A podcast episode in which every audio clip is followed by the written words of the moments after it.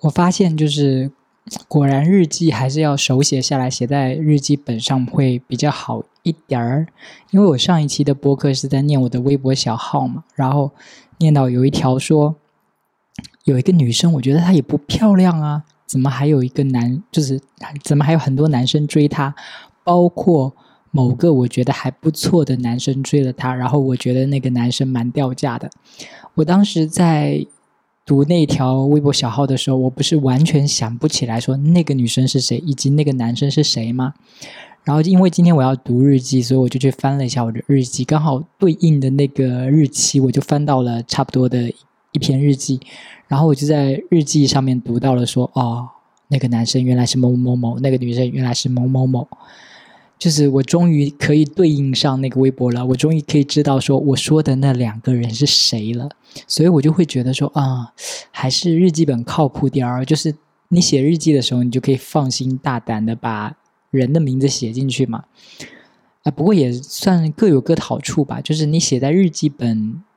跟发在微博小号就是有不同的优劣处就是了。你写日记的时候，你就是可以随便写，你把人名写进去，你也不怕得罪人，因为没有人会看到。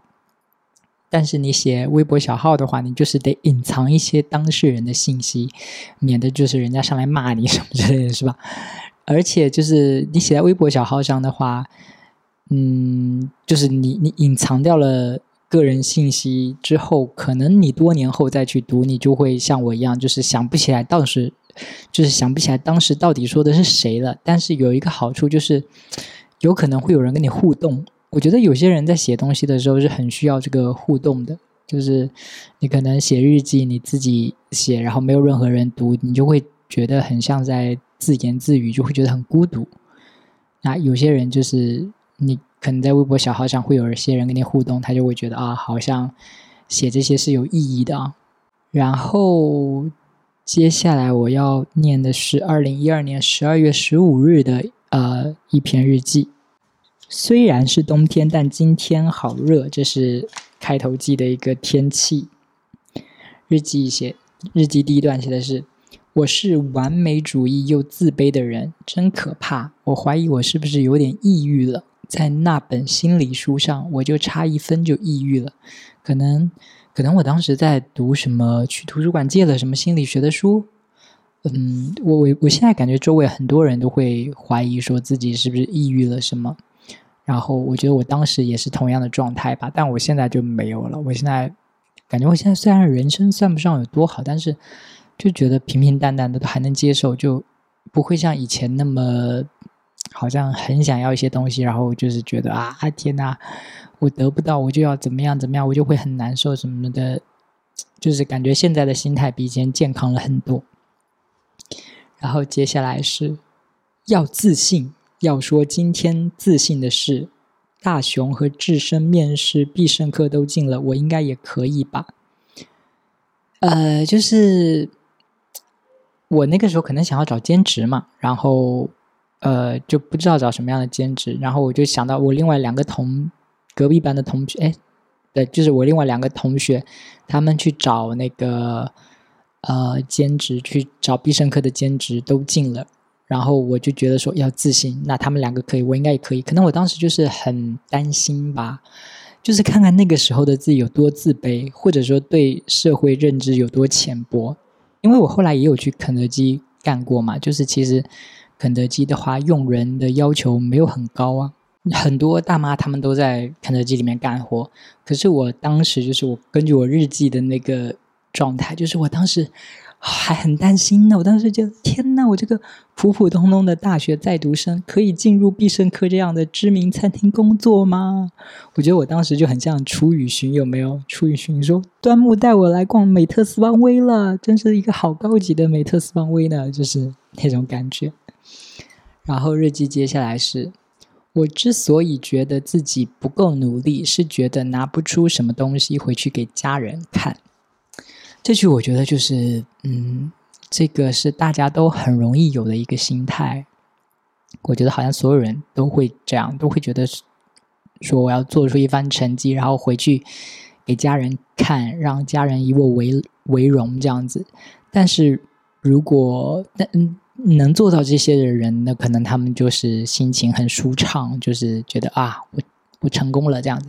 但如果没有做出这种成绩的人，应该就很容易被这种心情折磨吧，就会觉得天哪，我什么也没做成，我都不要回去见我的家人了，什么什么这种的。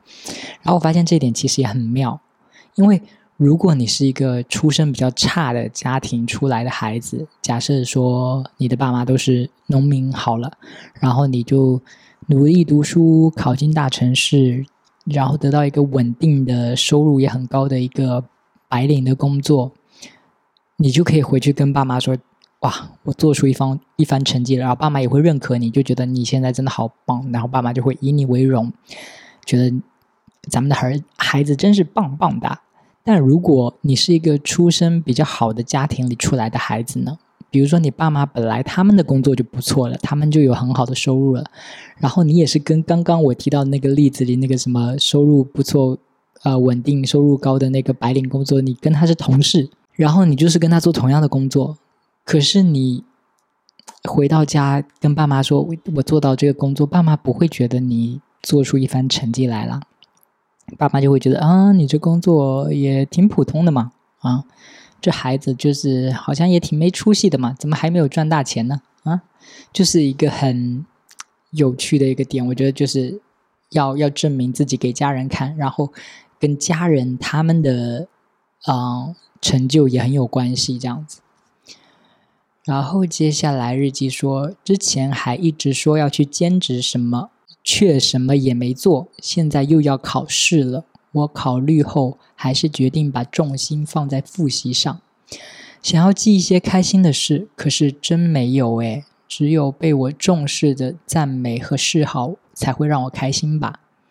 以前陈帅对我有些特别的小事就会开心，就是他可能看我一眼，他就是我们后来那个有点闹掰的之后，他就是稍微看我一下，或者他稍微给我点关注，我就会。很开心，我说的特别的小事就是这种的，或者他突然间过来拍一下我啊，或者怎么样，我那个时候都会很开心。但我就觉得我现在没有。日记里是这样说：，貌似高中唯一的乐趣就是这个。对，高貌似回想起来，高中唯一的乐趣就是陈帅带给我的，就是。然后日记里说，现在也没有像陈帅一样的人是朋友，就是对呀，就是没有，就高中跟。帅哥交朋友，大学就没有啦。就是大学没有一个帅哥好友，认识帅哥真的好难哦。我到现在都没有一个帅哥好朋友，就是帅哥都跟谁做朋友去了啊？然后接下来是得知某某某有女朋友了，还有那个小帅哥某某某也有了。就第一个某某某，我。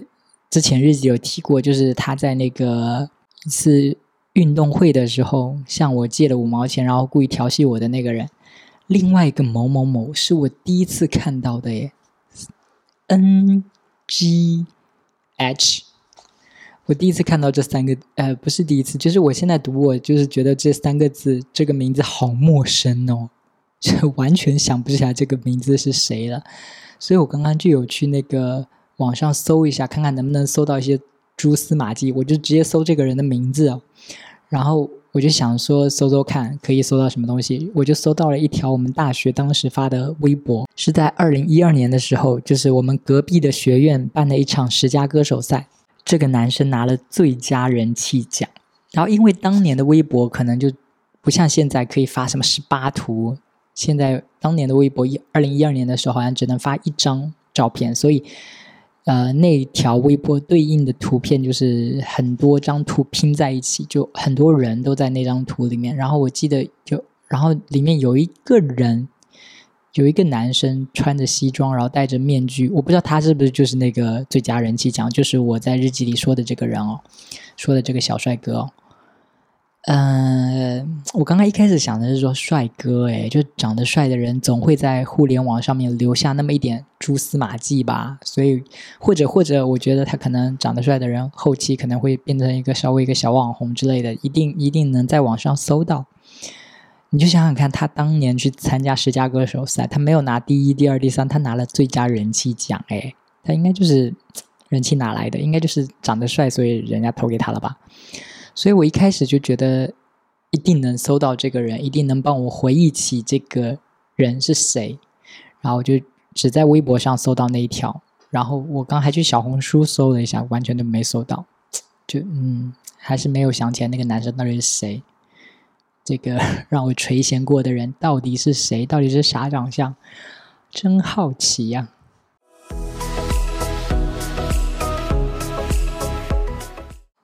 这篇日记呢，记录于二零一二年的十二月。我没有，我不知道为什么没有写日期，我只写到月，然后写了星期三，但是就是没有写日期。前一篇是十二月十五日，然后反正这一篇可能就在十二月十五日之后吧的某一天的某一个星期三。然后记得天气是，啊，记得地点是零八 A 四楼。然后天气是很冷的天气又回来了。日记内容是：昨天绯闻女孩大结局了，今天才看了。Dan 是 Gossip Girl，我一直以为会是 Lily。当然，Dan 算是很有动机做这件事的人，他真的很高招诶，我觉得我跟他。描述的 lonely boy 好像有同样的追求，我忘记了这里是什么 lonely boy 是什么东西。我跟他描述的 lonely boy 有好像有同样的追求。我不是一直想要打入帅哥美女的圈子吗？结局貌似让我有点励志的感觉，还蛮喜欢这个结局的。一个屌丝经过自己的努力挤进了高富帅和白富美的圈子，真的觉得 Dan 很聪明，羡慕 Jenny 的天赋于服装方面。Georgina 的耍计谋和 Blair 的诡计，Serena 的气场，Nate 的帅，Nat 嗯，对，Nate，我大家有看那个黑袍纠察队吗？就是因为绯闻绯闻女孩算是比较以前的剧了，Nate 那么帅，我就觉得他应该，我当时觉得他很帅，然后他，但是他好像不是特别有名感觉，然后他最近一个比较成功的角色应该是那个黑袍纠察队里面那个。深海那个哎，英文是什么？Deep 吗？Deep，好，这不重要。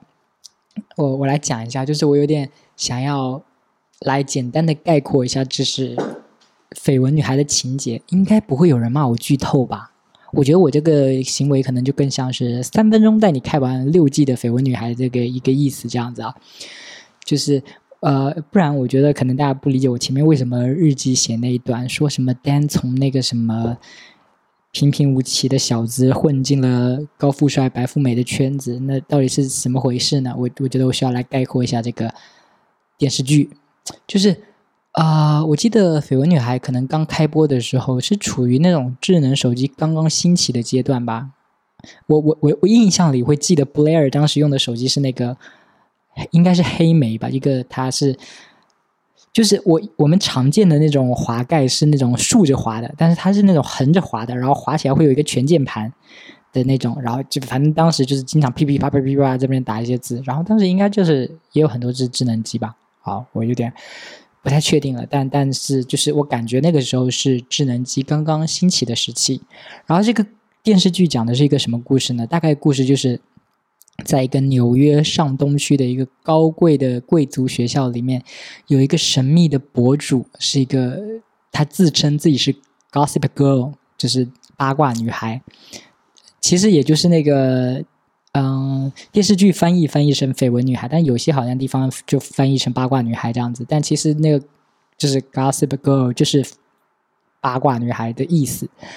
就是这个神秘的博主，这个 Gossip Girl 呢，就掌握了这个学校里所有人的八卦。就是他就是一个匿名博主，然后很多学校里的学生很多会给他提供别人的八卦，发给那个 Gossip Girl，所以那个 Gossip Girl 就可以就是掌握很多八卦，然后他就可以利用这些八卦来攻击某些人。然后，Gossip Girl 的重点，它就是有几个特别关注的人物嘛，就是会经常爆他们的料啊，说他们要干嘛干嘛什么的，做了什么丢脸的事情啊什么，然后他们风云人物之间的吵架啊，谁攻击了谁，谁对谁怎么样的这种，Gossip Girl 都会爆，感觉像一个校园神秘的报刊一样那种。然后呢，他就是会重点 focus 在几个人，就是我们的主角团那里几个人的样子，就是会爆他们的料就。看热闹不嫌事大的那种，然后被那个 Gossip Girl 搞过的人，就是他他这样爆料一定会得罪很多人嘛，然后那些人就很想要把 Gossip Girl 给抓出来，就是想说到底是哪个杀千刀的在背后搞这些玩意儿，但是那个。Gossip Girl 很精明，他从来没有被抓到过。就是有人尝试过把他叫出来，但是他好像就是使用了一招，把所有人都叫过来了，所以他就混在人群中，他也不知道谁是谁，到底哪个才是真正的 Gossip Girl 这样子。然后观众也是不知道 Gossip Girl 到底是谁的，因为他没有演出来这个人是谁，他就是一个神秘的账号这样子。所以电视剧里的人在猜，然后观众也都在猜说 Gossip Girl 到底是谁，因为主角团之间会有矛盾嘛，比如说 A 得罪了 B。结果 A 就被 Gossip Girl 爆了一个狠料，那大家都会怀疑说，嗯，难道是 B 在报复他？那 Gossip Girl 是不是就是 B 呢？但是随后可能又被推翻，发现 B 也被爆料什么什么的，就是各种混乱的情况。总之就是大家都不知道谁是 Gossip Girl，就是谁在爆这个学校里面这些人的料这样子。然后绯闻女孩一共拍了六季吧，我记得。然后在最后一季的最后一集揭晓了谁才是真正的 Gossip Girl。Gossip Girl 其实是主角团里面的一个男生，这个男生就是他跟其他的就是这个贵族学校里面的其他学生身份不同，因为其他的学生都是那种上流社会的小孩送进来读书，但是这个男主角他就是一个比较普通的啊家庭过来的一个，好像是什么 Brooklyn 过来的一个。学生转学来的一个学生，所以他就通过那个 Gossip Girl 的无差别攻无差别攻击，把自己拉到了跟那些上流的学生一个圈子里。就是本来那个 Gossip Girl 可能就是攻击学校里面的风云人物那种，就是只攻击风云人物，就是那些很厉害的。但是突然间，他开始攻击一个平平无奇的臭小子。大家就会默默的，就是给自己洗脑说啊，原来这个臭小子跟那群风云人物是一个 level 的，然后主角的目的就达到了。简单来说，就是我概括的这么一回事。就是当然中间还有穿插很多什么帅哥美女谈恋爱啊，上流社会天天开 party 什么这种情节。但是简单来说就是这样这样一个状态。然后我就会觉得这个男主角就很厉害啊，很聪明啊，搞这么一招就是。跟人家打成一片，打入人家的圈子，然后大家也都觉得你跟他们那些精英是一样的，你跟他们是一个等级的，就感觉很厉害，很妙。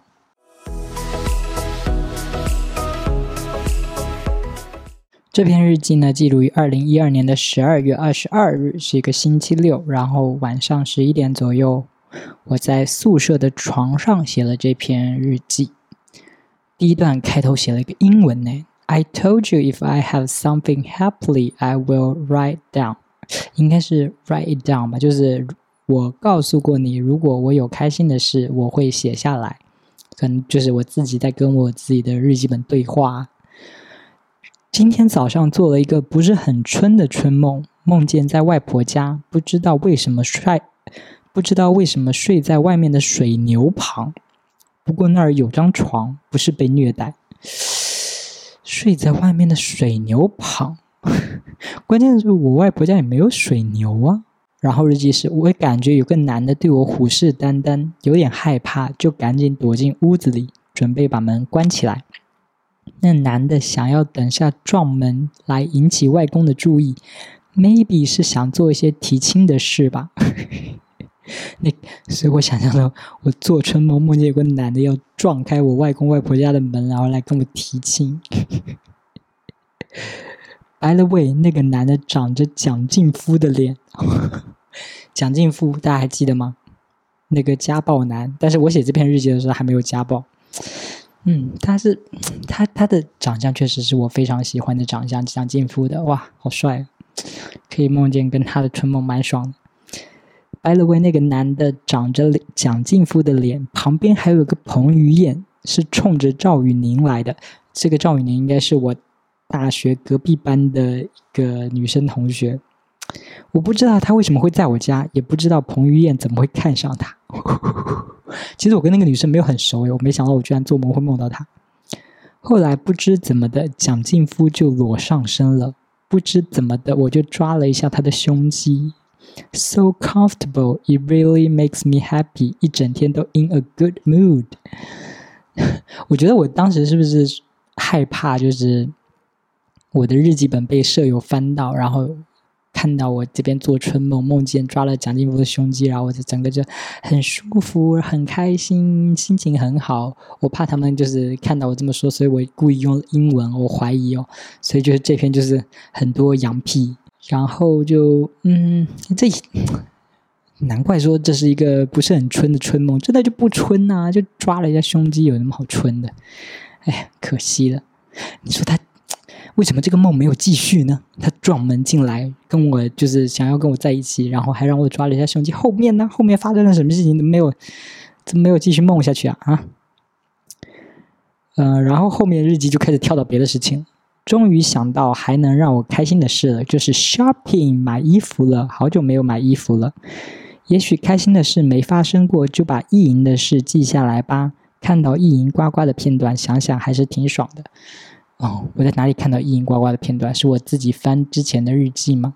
呱呱是，诶，呱呱是一个台湾的男生，我不知道他是不是棒棒糖男孩，他曾经是吗？反正就是，嗯，我记得好像参加过那种棒棒棒棒糖男孩的培训什么的，然后他传说还是炎亚纶的绯闻前男友这种。对，然后我我当时就很喜欢他的长相嘛，就很想要长成他那样子，然后可能就写了一些什么在日记本里把，我猜。接下来日记说发现了一个新的九零后帅哥陈学冬，一八五 cm，可高了，我想要我要想象自己是他。那个时候是不是啊？《小时代》刚出来，二零一二年，我去搜一下，我确认一下。二零一二年十一月九日举行发布会，哎，二零一三年六月二十七日，影片在中国大陆正式上映。二零一三年上映，哎，不过可能就是那个时候，嗯，宣传也很早就开始宣传了吧。反正我记得，所以我可能是在《小时代》之前就知道陈学冬了，应该是。而且我当时，你看我当时写的那个日记，发现了一个新的九零后帅哥。就是当时觉得九零后还是一个非常 非常吸引人的抬头，就觉得九九零后还是很年轻的。你看，二零一二年的九零后也才九，就算九零年，二零一二年也才二十二岁。对，现在十年后就是九零后，不，你说一个九零后帅哥有很吸引人吗？没有了吧？现在大家都追求零零后帅哥去了，一定要加上零零后才吸引人，对吧？然后就是。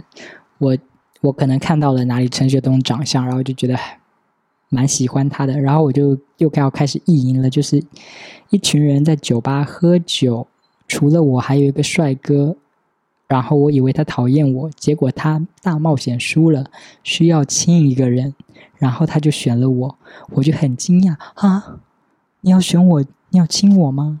但是我又配合他，就是啊，那好吧，可以吧，那你就亲吧。后来他就约我出去，我们就聊开了。然后日记就是我自己在意淫一些片段，然后写到这里我就自己就累了，你知道吗？我日记里都算了，我懒得写了，自己看到这段扩展意淫吧。我感觉我就是，呃，好像有的那种会画画的男生，他会画一些自己就是感觉嗯。非常满足自己性癖的那种照片，那种那种图案，那种图画画作，来满足自己的。你知道，在自己进行一些 DIY 的时候，就看着自己做的那个画作来进行。我感觉我这个就是用文字的方式，在自己给自己那个，就写写一个自己很想要发生的情节，然后就是自己再去读，然后自己再把自己搞得啊那种。